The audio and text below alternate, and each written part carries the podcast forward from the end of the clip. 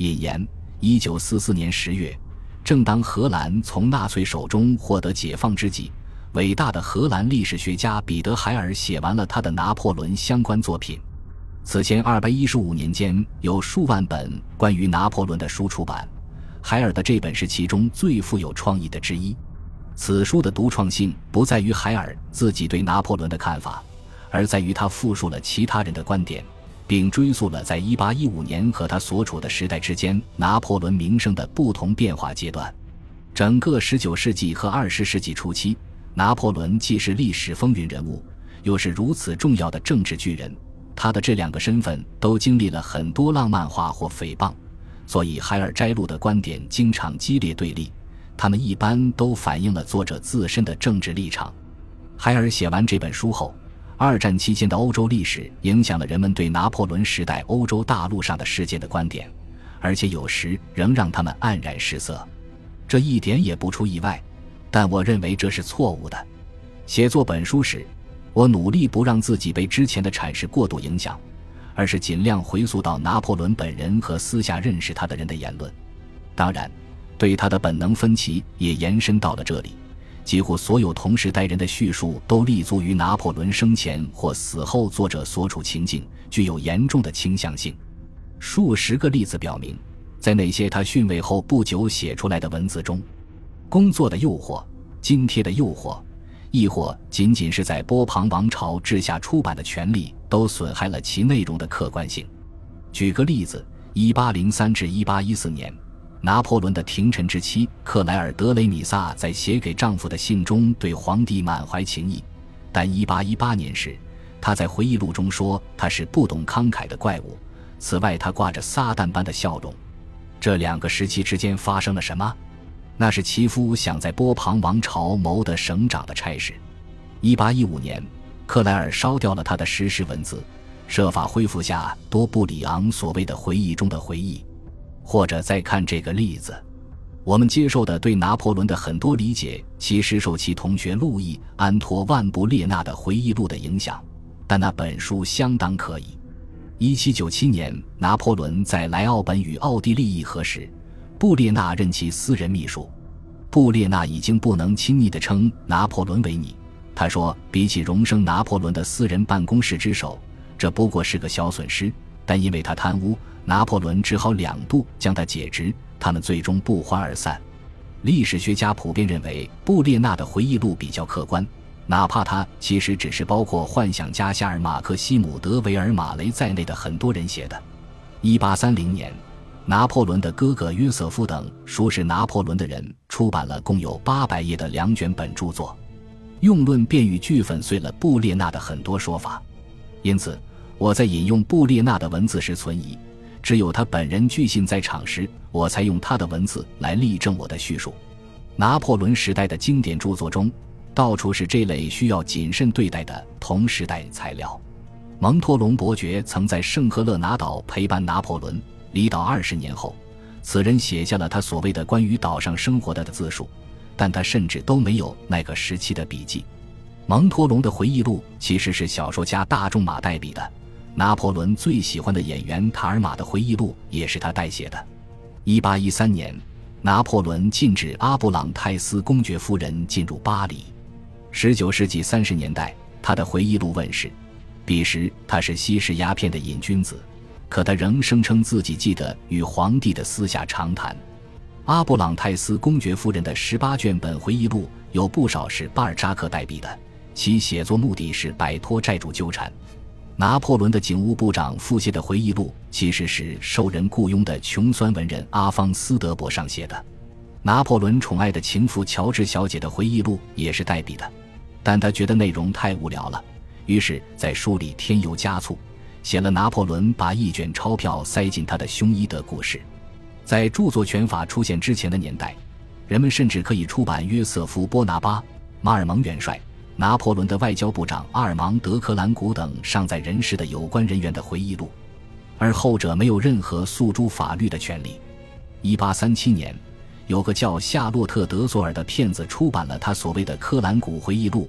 创作此书的基础是1826年他俩的一次简单会面。19世纪20年代，塔列朗写了回忆录中关于拿破仑的部分，但是19世纪60年代，激烈的反拿破仑主义者阿道夫·德巴古全面重写了塔列朗回忆录。梅特涅亲王的回忆录亦是代笔的，他在很大程度上也是自私的。约瑟芬曾经的爱人保罗·巴拉斯的回忆录则是恶意与自怜的典范，旨在报复拿破仑。拿破仑在雾月政变中推翻了路易·戈耶，此人在回忆录序言中承诺道：“他将是公正的作者，给予拿破仑完全的公道。”可事实上，戈叶的两卷本回忆录几乎都是愤愤不平的咆哮。大臣拉扎尔·卡诺与格鲁希元帅都没写回忆录，但是他们根据自己留下的文件拟出了稿子，其中有的是实时的，有的则不然。外交官安德烈·弗朗索瓦·米奥·德梅利托的所谓回忆录，其实是其女婿写的。在梅利托的女婿动笔时，书中描述的事件已经过去了半个多世纪。无论如何，因为有那么多人想要记下自己对这位非凡人物的印象。也有些亲近拿破仑的人做了实时记录，他们既没有靠诋毁他在即将建立的政权下谋职，也不曾靠夸大自己与他的亲密关系谋财。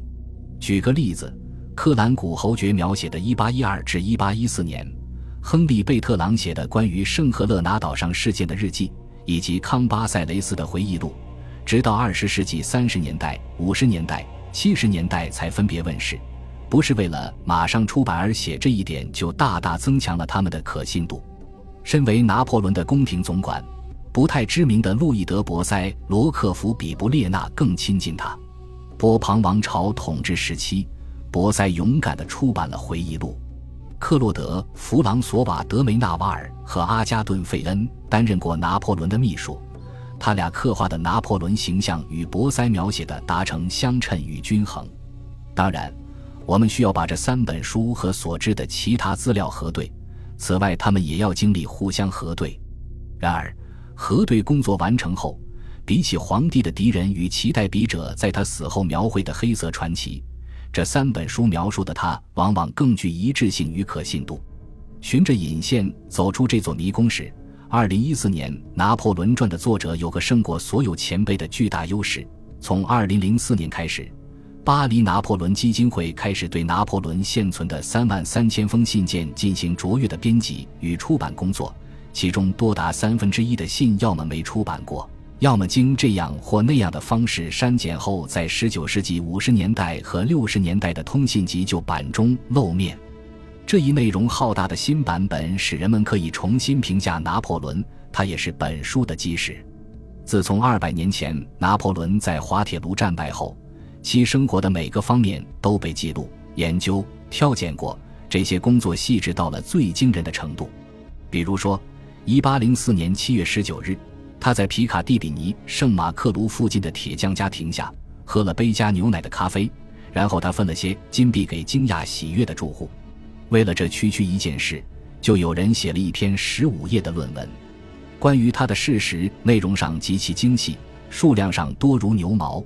但他们并未导出对其人格、政策、动机乃至成就的一致结论。正如我在第一章里所说，拿破仑未满三十岁时，他的第一本传记就出版了。从那以后，关于他的争论成了长期传统。本书显然也是其组成部分。一八一七年，瑞士历史学家弗雷德里克·吕兰德沙托维厄写道：“像强烈的飓风一般。”他扫清前进路上的僵化障碍，为民族铸就业绩。他们盖过统治了八百年的哈布斯堡和统治了六百年的波旁。一八一八年，斯塔埃尔夫人死后出版的作品馆拿破仑叫没有礼貌、没有祖国、没有道德的雇佣兵。他是东方暴君新阿提拉，只知道如何破坏与毁灭的士兵。一八零八年。德意志最伟大的文学家约翰·沃尔夫冈·冯·歌德与拿破仑会面。他说：“对方永远处于开明状态。拿破仑是摧毁者还是建设者？是解放者还是专制者？是政治家还是冒险家？”争论继续进行。海尔之书的最后一句话如是说：“在本书结尾，我希望读者能完全明白为何我用的标题是拿破仑大帝。”感谢您的收听，喜欢别忘了订阅加关注，主页有更多精彩内容。